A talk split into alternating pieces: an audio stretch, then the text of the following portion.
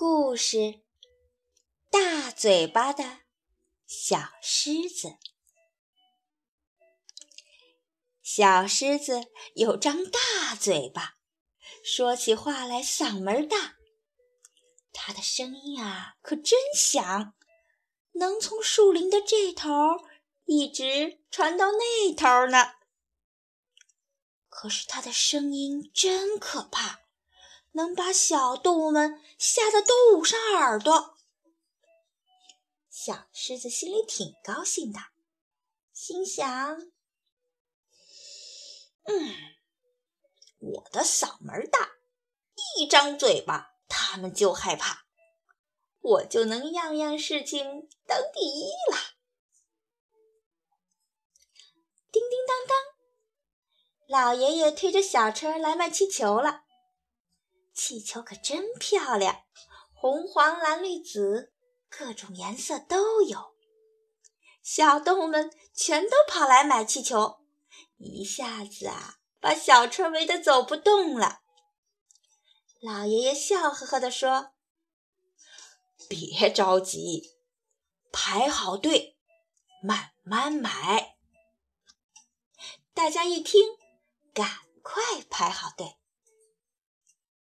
小狮子来的最晚，它排在了最后。它盯着气球一直看。呀，小兔买走了红气球，小猫买走了绿气球，大老虎买走了蓝气球，只剩下一个黄气球了。小狮子想：气球马上就要卖完了，我就买不到了。他一着急呀，就张大嘴巴，一声吼：“啊！”哎呀，这下可不得了了！前面的小动物都捂着耳朵跑走了。哈哈，小狮子可真得意。赶快跑到前面去！可他仔细一瞧，哎呀，卖气球的老爷爷也被吓跑了。小狮子垂头丧气地往前走，突然，咚咚咚咚，传来一阵敲鼓声。原来呀。高个子叔叔带着几只小猴子正在表演杂技呢。杂技真好看，小猴子们一会儿翻跟头，一会儿竖蜻蜓，一会儿又走钢丝，大伙儿都鼓起了掌。小狮子站在长颈鹿的身后，只能听见大家的喝彩声。表演却一点儿也看不到，嗯，这可怎么办呢？小狮子啊，一着急就张大嘴巴对着长颈鹿大声一吼：“啊呜！”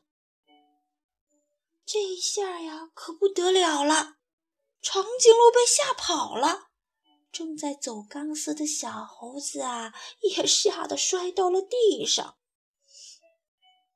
小狮子觉得，嗯，真扫兴。